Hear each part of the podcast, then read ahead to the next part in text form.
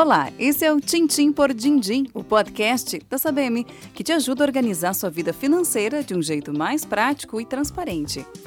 A Sabem é uma empresa do ramo de seguros, previdência e serviços financeiros que está presente há quase 50 anos no mercado. E seu diretor financeiro é o Alexandre Girardi, que nos empresta seu conhecimento para falar de economia de forma bem simples e didática. Nesse episódio, o Tintim por Dindim continua firme em sua tarefa de facilitar a vida de quem acha que algumas siglas da economia soam como palavrões, tipo taxa Selic. Afinal, que taxa é essa? Taxa Selic é a taxa básica de juros da economia brasileira. Ela serve de referência para outras taxas de juros, juros de financiamento ou até mesmo para remunerar investimento. Poderíamos dizer que a taxa Selic é aquele juro mínimo para que o dinheiro não perca valor para a inflação em um período de tempo. Tá? Então é essa taxa básica de juros da economia brasileira. E em que nível está a taxa Selic atualmente?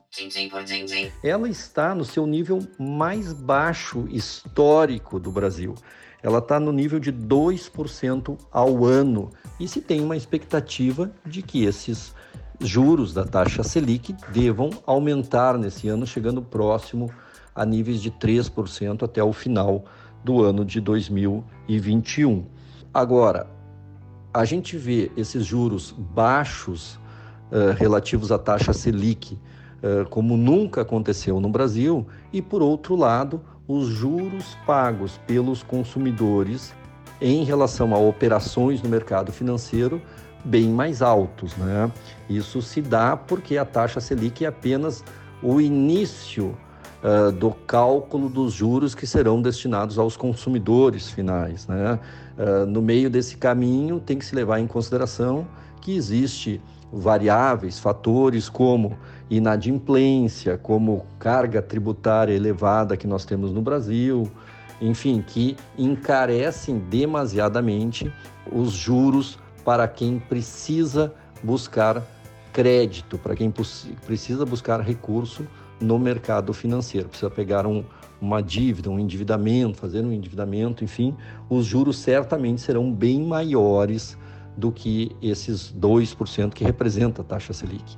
Aqueles que ficam uh, no saldo devedor do seu, da sua conta corrente, ou muitas vezes vão para o cartão de crédito, visualizam que as taxas de juros são infinitamente superiores a essa que nós estamos falando da taxa Selic.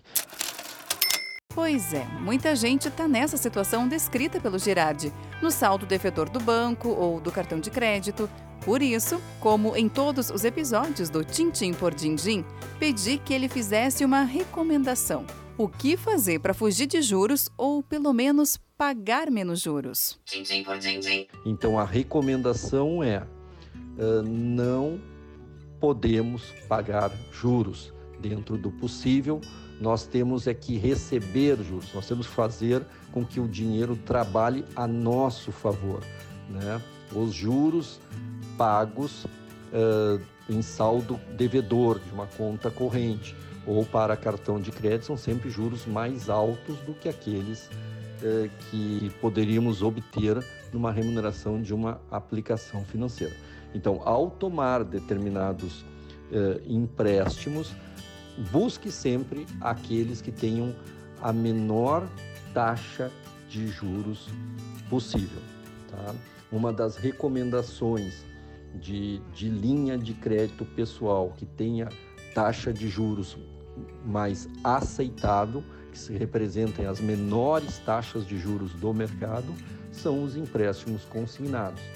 Esse, por praticamente eliminar o risco da inadimplência pelo desconto ser feito na folha de pagamento, ele permite que as taxas de juros praticadas sejam infinitamente menores que outras operações de crédito. Empréstimos consignados. Anotou?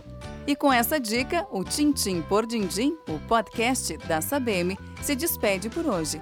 Siga a gente no Instagram, arroba Brasil. E até os próximos episódios.